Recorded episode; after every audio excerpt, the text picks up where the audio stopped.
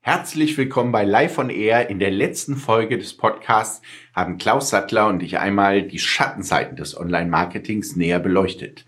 Es ging um die Akquisemethoden und was dem ahnungslosen Kunden dann so im Verlauf alles passieren kann. Wo Schatten ist, da ist auch Licht. Um ratsuchenden Usern aktive Starthilfe zu leisten, habe ich mir heute eine absolute Online-Expertin in die neue Folge eingeladen. Mein heutiger Gast ist die wunderbare Melanie Bender von Magnetic Fields. Hallo Melanie, vielleicht magst du dich einmal kurz vorstellen, damit die Zuschauer dich kennenlernen. Hallo live. Ja, herzlichen Dank für deine Einladung. Ich freue mich sehr, dass wir diesen Podcast zusammen machen können. Zu mir, ich bin jetzt seit fast 15 Jahren im B2B-Online-Business als Marketing- und E-Commerce-Leiterin unterwegs und habe die Entwicklung in dem Bereich hautnah miterlebt mhm. und auch einige interessante Erfahrungen gemacht. Ich habe natürlich gelernt, was im Online-Business funktioniert und was nicht und worauf es ankommt und wo häufig die Stolpersteine liegen. Also den digitalen Wandel, ja, das ist ein Begriff, der aktuell äh, schon inflationär durch alle Medien geht den gibt es für Online-Marketer wie mich nicht erst äh, seit der Corona-Pandemie, sondern schon seit vielen, vielen Jahren. Vielen Dank für die Vorstellung, Melanie. Kommen wir zu unserer ersten Frage. Melli, was ist denn nun Online-Marketing und was sind Online-Experten? Hm, ja, vielleicht mal ganz grundsätzlich. Also die äh, Covid-19-Pandemie hat dazu geführt, dass viele Unternehmen erkannt haben, sie müssen stärker im Online-Business unterwegs sein. Das führt natürlich auch dazu, dass äh, viele das große Geschäft wittern und äh, auf diesen Zug aufspringen möchten. Aktuell wird der Markt von selbsternannten Online-Experten geradezu überschwemmt. Man hat so ein bisschen den Eindruck, dass viele zu denken scheinen, dass äh, sobald sie einen Suchbegriff in die Google-Suche eingeben und einen Post über ihren Facebook-Account raussenden können, auch direkt zu wissen, was ein Online-Marketing ist und äh, die bezeichnen sich dann auch sehr gerne als Online-Experten. Hm. Und man hat auch so ein bisschen das Gefühl, dass ja, Unternehmen alle unbedingt bezahlte Social-Media-Kampagnen brauchen, weil man darüber ja jeden erreicht und auch alles und dass, dass die eigenen Umsätze geradezu in die Höhe schießen lässt. Ich halte das für schwierig, denn ähm, Facebook und Instagram und sonstige Social Advertisings sind einerseits nicht das Online-Marketing, und andererseits auch keine Garanten für schnelle und hohe Umsätze. Ja, ja vielleicht für die Plattformbetreiber, nicht unbedingt für, für die Unternehmer.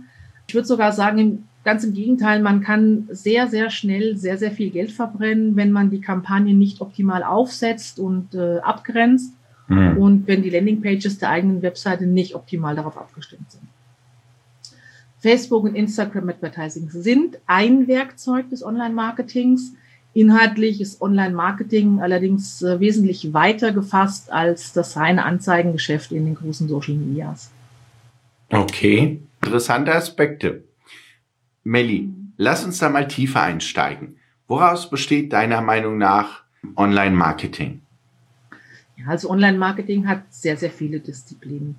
Ganz, ganz großes Thema ist SEO, also die Suchmaschinenoptimierung, was sich übrigens auch auf Klickkosten und Conversion Rates im Suchmaschinen-Advertising auswirken kann. Mhm. Und allein im SEO gibt es eine Fülle von Content und technischen Faktoren, die man unbedingt berücksichtigen muss. Mhm. Dann gibt es natürlich das Thema Social Media Marketing, also als unbezahlte Variante in Form von Fanpages und Unternehmensseiten. Wir haben das Thema Newsletter Marketing, das Thema Online-PR, Affiliate Marketing, Influencer Marketing, was noch eine relativ junge Disziplin ist.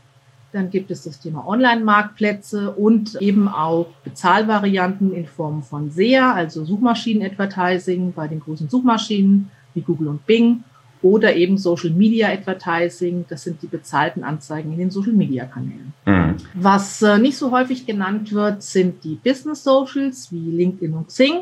Dort gibt's auch äh, ein Advertising-Modell, äh, was erfahrungsgemäß insbesondere im B2B doch interessanter ist als Facebook und Instagram und Co. Mhm. Ja, für einen seriösen Online-Marketer ist Social Media und Google Advertising nicht das Allheilmittel, sondern eben ein Werkzeug, Zumal der Streueffekt bei den Advertising-Kampagnen, wie schon mal gesagt, äh, bei nicht optimal konzipierten Kampagnen doch sehr, sehr groß ist und damit teuer und auch wenig effizient. Allein über dieses Thema könnten wir einen mehrstündigen Podcast führen live. Äh, das denke ich mir, ist verständlich. Ähm, die Zeit haben wir jetzt leider nicht. Ich weiß, das ist irgendwie blöd, aber kannst du es an einem Beispiel vielleicht konkretisieren? Ich versuch's mal. Also das Thema Advertising ist vergleichbar mit einem Schraubenzieher in der Werkzeugkiste. Es ist ein Werkzeug. Allein damit bekomme ich aber zum Beispiel kein Bild an die Wand. Mhm. Dazu brauche ich einen Dübel, eine Schraube, eine Bohrmaschine. Manchmal, je nach Wand, ist auch ein Nagel und ein Hammer die bessere Lösung. Äh, Schraubenzieher wäre dann überflüssig. Mhm. Wenn ich also als Unternehmer im Online-Business erfolgreich durchstarten will, brauche ich jemand, der genau weiß, wann der Hammer und wann der Schraubenzieher das richtige Werkzeug ist. Ja. Und auch an welcher Stelle der Wand das Bild aufgehängt werden kann, ohne dass dabei eine Strom- oder Wasserleitung bekannt wird. Bildlich gesprochen ist ein Online-Experte also sowas wie ein Handwerksmeister, der mhm. einen äh, prall gefüllten Werkzeugkoffer hat und das Wissen, für welche Aufgabe welches Werkzeug denn wie eingesetzt werden muss und auch welche Rahmenbedingungen äh, er dabei beachten muss. Ähm, ich möchte mal ein kurzes, eine kurze Anmerkung dazu machen, dass es tatsächlich auch Spezialisten gibt, die sich auf SEA und SEO fokussiert haben und mhm. die wirklich auch Meister am Schraubenzieher sind. Und die, die seriös sind, verkaufen sich auch als solche und grenzen sich auch entsprechend auf diese Online-Disziplin ab. Die würden sich nicht als Online-Experten bezeichnen, sondern eben als SEO-Experte oder SEA-Experte. Ja wenn ich dann so eine Geschichte von dem Herrn Sattler höre, ähm, dass mit einem Webinar mehrere Kunden Hilfestellung bei der Entwicklung einer individuellen Online-Strategie äh, geleistet werden soll, also da stellen sich mir wirklich die Nackenhaare hoch. Das ist äh, eine klassische Massenverkaufsveranstaltung. Das ist keine seriöse Erstberatung. Es ist nicht mal eine seriöse Akquise. Ja, ich würde das eine digitale Butterfahrt nennen. Daran erinnert mich das. Schöner Begriff, Melli. Danke dafür, den werde ich mir merken. Aber schön und gut. Ähm, wie erkenne ich denn dann als Unternehmer, der keine Erfahrung in diesem Bereich hat, nun den seriösen Online-Marketer?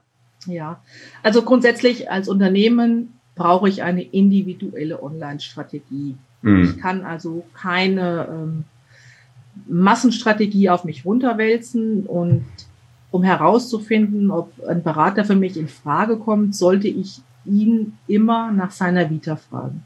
Entweder schon vorab, bevor ich ihn einlade, oder eben im persönlichen Erstgespräch. Ich sollte also abklären, auf welchen Erfahrungsschatz er in den Themen, die ich besetzen möchte, auch zurückgreifen kann. Hm. Habe ich einen Experten vor mir sitzen, der mir sofort äh, die Lösung all meiner Probleme verspricht, ohne überhaupt mal danach gefragt zu haben und am besten noch direkt ein Angebot auf den Tisch legt, ähm, kann man das Gespräch eigentlich beenden und sich die Zeit sparen, denn der wird nicht helfen. Um helfen zu können, muss er die individuelle Situation verstehen. Er muss sich einen Überblick verschaffen über das Unternehmen, die Produkte, den Markt und auch die Zielkunden. Also er muss Fragen stellen und er muss auch zuhören. Mhm. Und wenn ein Berater zu Beginn des Gesprächs sagt, äh, er hat sich bereits ihre Website angesehen und viele Probleme identifiziert, die er schnell ausbügeln würde, das ist ein Standardansprachemodell in der Branche. Dann gilt es wirklich, diese Aussagen mal zu überprüfen und Rückfragen dazu zu stellen. Zum Beispiel, welche Produkte bieten wir an? Wer glauben Sie, wer unsere Zielkunden sind? Mhm. Wie sind wir Ihrer Meinung nach technisch aufgestellt? Wie beurteilen Sie unsere Customer Journey und äh, vielleicht auch welche Touchpoints sollten wir bedienen, um unsere Kunden zu erreichen. Mhm. Dabei geht es nicht darum, dass ich als Unternehmer die Antworten dazu kenne, ähm, aber ein seriöser Berater kommt bei der Beantwortung der Fragen nicht ins Stocken. Er wird Ihnen ehrlich sagen, dass die im Erstgespräch nicht im Detail beantwortet werden können, aber er hat zumindest eine Vorstellung davon. Mhm. Finde ich sehr schöne Fragen, ja. Spätestens hier trennt sich dann die Spreu vom Weizen. Und äh, als Kunde erkenne ich nämlich dann ziemlich schnell, ob sich der Berater mit meinem Unternehmen beschäftigt hat oder ob er mir eine 0815-Lösung einfach überstülpen will. Toll, danke. Ja, genau. Also Genau das ist der Punkt live und ähm, es gibt wirklich die guten und auch die seriösen Online-Marketer und ähm, hm. wer viel Erfahrung und Erfolge äh, in dem Bereich aufzuweisen hat, der, und das sollte Unternehmen auch klar sein, bietet sich nicht für einen Stundensatz von 50 Euro an. Ja. Das sollte ich als Unternehmer mitrechnen und ich sollte auch ein bisschen stutzig werden, wenn das Angebot in dem Bereich oder darunter liegt. Hm. Aber die Ergebnisse äh, sind dann auch andere als bei den Experten zu den Schnäppchenpreisen, die von Anfang an große Versprechen, hohen Eurozahlen machen, die sich aber im Nachhinein nicht einstellen. Hm. Bedeutet auch hier, Qualität hat seinen Preis und nach Referenzen und Erfahrung sollte ich auf jeden Fall fragen. Richtig? Absolut. Absolut, ganz wichtig. Vielen Dank bis hierhin, Melli. Wir haben es ja gesagt, wir haben leider nicht so viel Zeit in diesem Podcast. Deswegen gibt es auch noch einen zweiten Teil. Und im zweiten Teil gehen wir mal auf die Kundenseite da würden wir mal drüber sprechen, wie die Vorgehensweise wäre, was du mit deinen Kunden durchsprichst und welche Felder du dann mit deinen Kunden beleuchtest. Sehr gerne live. Ich freue mich drauf.